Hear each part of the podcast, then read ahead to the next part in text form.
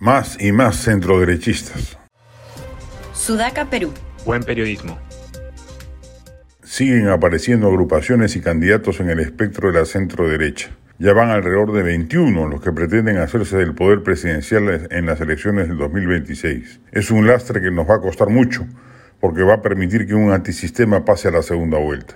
La proliferación de candidatos en una democracia puede ser comparada con la invasión de una plaga de langostas en un campo fértil. Es una amenaza que consume y destruye todo a su paso. En el caso de la democracia, esta proliferación puede causar un daño irreparable al sistema político que se ve socavado por la falta de coherencia y la fragmentación en las propuestas. En primer lugar, puede llevar a la falta de claridad en los mensajes políticos.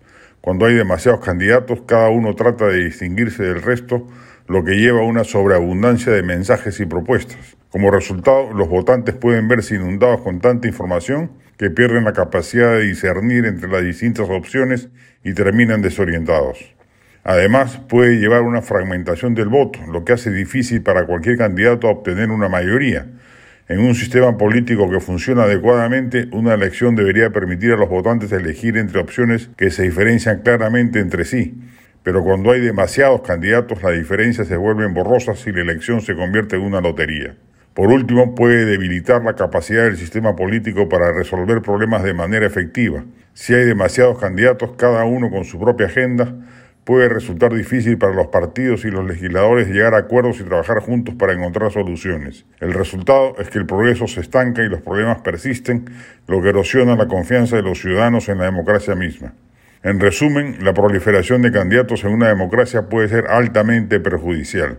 Si los votantes no pueden discernir entre las opciones y la elección se convierte en una lotería, si los legisladores no pueden trabajar juntos el progreso se estanca, la democracia corre riesgo de erosionarse y debilitarse.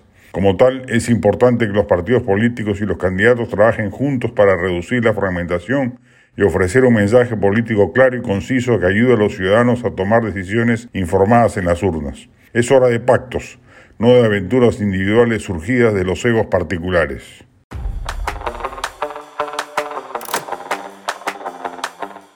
Este podcast llegó gracias a AFE, operador logístico líder en el mercado peruano que brinda servicios de almacenaje, transporte de carga, courier y cómics. Los puedes ubicar en www.afe.pe.